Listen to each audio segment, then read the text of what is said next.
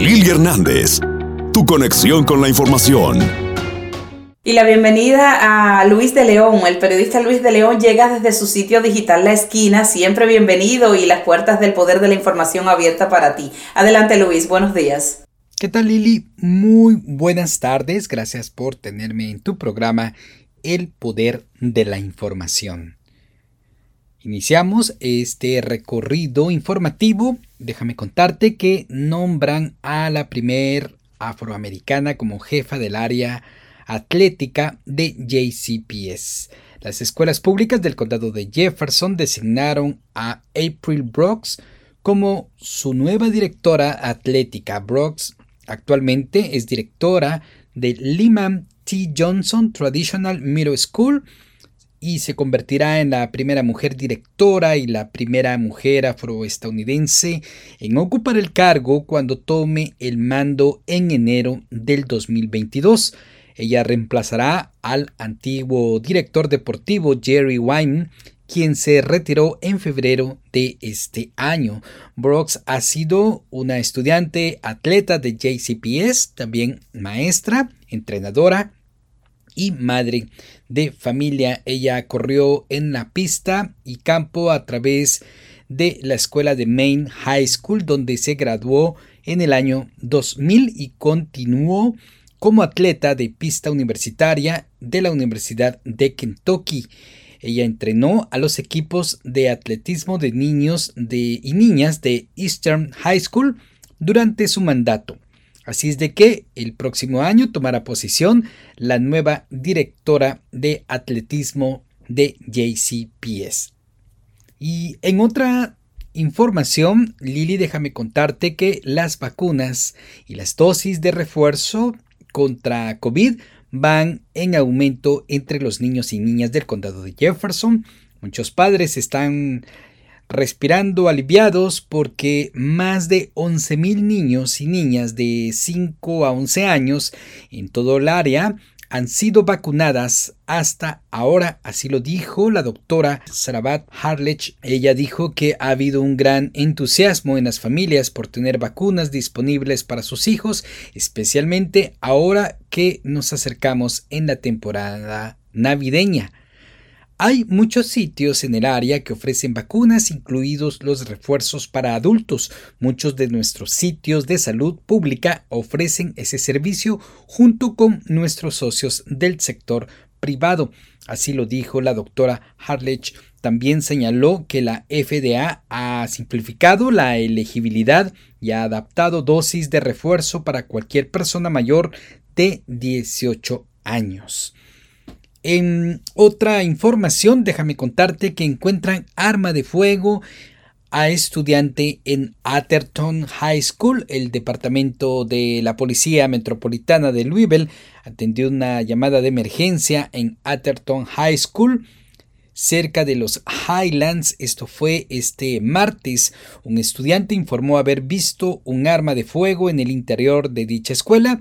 De inmediato la policía registró la escuela después de que el estudiante hizo el informe. La escuela debió ser cerrada para facilitar las investigaciones. Los funcionarios escolares dijeron que justo antes de la una de la tarde del martes finalmente se encontró un arma dentro de una mochila de uno de los estudiantes de este centro escolar. No se informó si el arma estaba cargada. Los funcionarios dijeron que el estudiante será citado. Hasta el momento no se han ofrecido más detalles desde el martes hasta este sábado, ya que están en el periodo de investigación.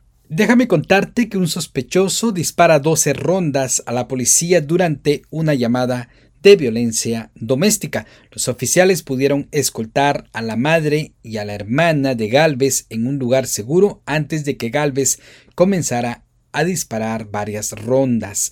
Su vehículo em, se estacionó y luego el sospechoso, al ver que la policía estaba llevando a su esposa y a la hermana de su esposa, desenfundó su arma y realizó 12 tiros contra la camioneta del escuadrón del comandante John Dubke eh, luego ellos se agacharon para tratar de salvaguardar su vida. No se reportaron daños humanos, pero sí materiales. Así es de que eh, los daños ascienden a 4 mil dólares. La policía de Oldham County respondió al llamado eh, comportamiento agresivo que involucran a Galvez antes del tiroteo. Esto se produjo el jueves en pleno Thanksgiving. Así es de que la Policía Estatal de Kentucky está liderando la investigación. Mientras tanto, Galvez ya se encuentra detenido en la cárcel de Oldham, Kentucky. Y la temporada navideña ya la tenemos ya cerca, ya estamos en noviembre, a finales de noviembre, lo que significa reunirse con las familias en un esfuerzo por reducir la propagación de COVID-19 todavía se encuentra disponible en kits de prueba gratis, mejor dicho, cajas o kits como se conocen. Hasta ahora se han distribuido más de 318 mil kits en la comunidad de Louisville. Los residentes en áreas elegibles pueden recoger cuatro kits en una de las 40 ubicaciones. La idea de realizar las pruebas independientemente de los síntomas para ayudar a reducir la propagación del virus a medida que las familias se reúnan durante las vacaciones. Y déjame contarte, Lili, que detectan nueva variante del coronavirus en Sudáfrica con importante evasión inmunitaria y una mayor transmisibilidad.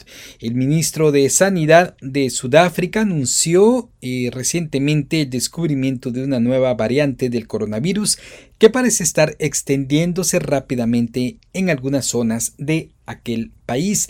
Inicialmente parecían algunos brotes en racimo, pero a partir del jueves los científicos de Sudáfrica, de la red hospitalaria de aquel país, indicaron que estaban observando una nueva variante, así lo dio a conocer el ministro de Sanidad Joe Falta, subrayando que actualmente no está claro dónde surgió la variante, actualmente denominada B11529.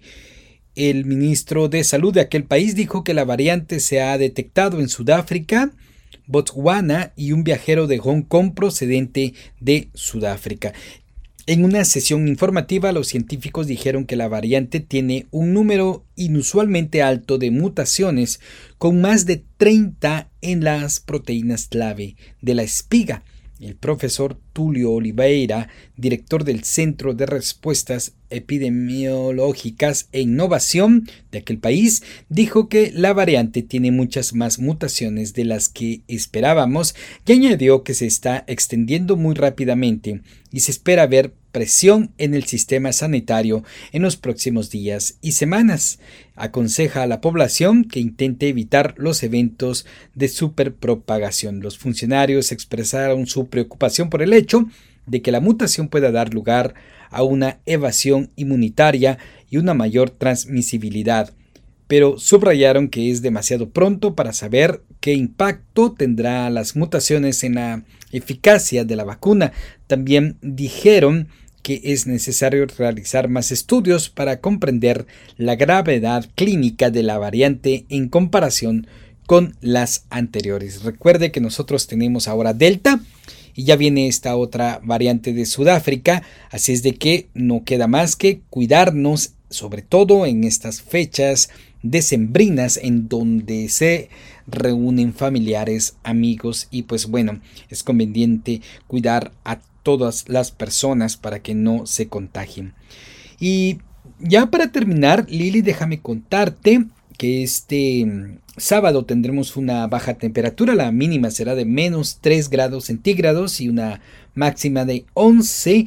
La otra semana pues ya estamos en pleno invierno, ya el frío se está ya lo tenemos presente, ya los días estarán bastante fríos, las máximas serán entre 16 y las mínimas de 1 grado centígrados, así es de que aquellas personas que están programando trabajar en las afueras, será mejor que se cubran, ya que tendremos frío, no tan frío como esta semana que está pasando, pero sí será presente. El día mm, lunes creo que será uno de los días más fríos, sin embargo será soleado tendremos una temperatura de menos 4 grados centígrados y una máxima de 12 em, grados centígrados. Así es de que tendríamos probablemente lluvia para el próximo sábado. Hay una posibilidad de un 50% de lluvias. Pues hasta aquí la información. Le saludó Luis de León de La Esquina y gracias por tenerme en tu programa El Poder de la Información. Información. Sintonía. El Poder de la Información con Lili Hernández. Descarga la aplicación y sintoniza donde quiera que vayas.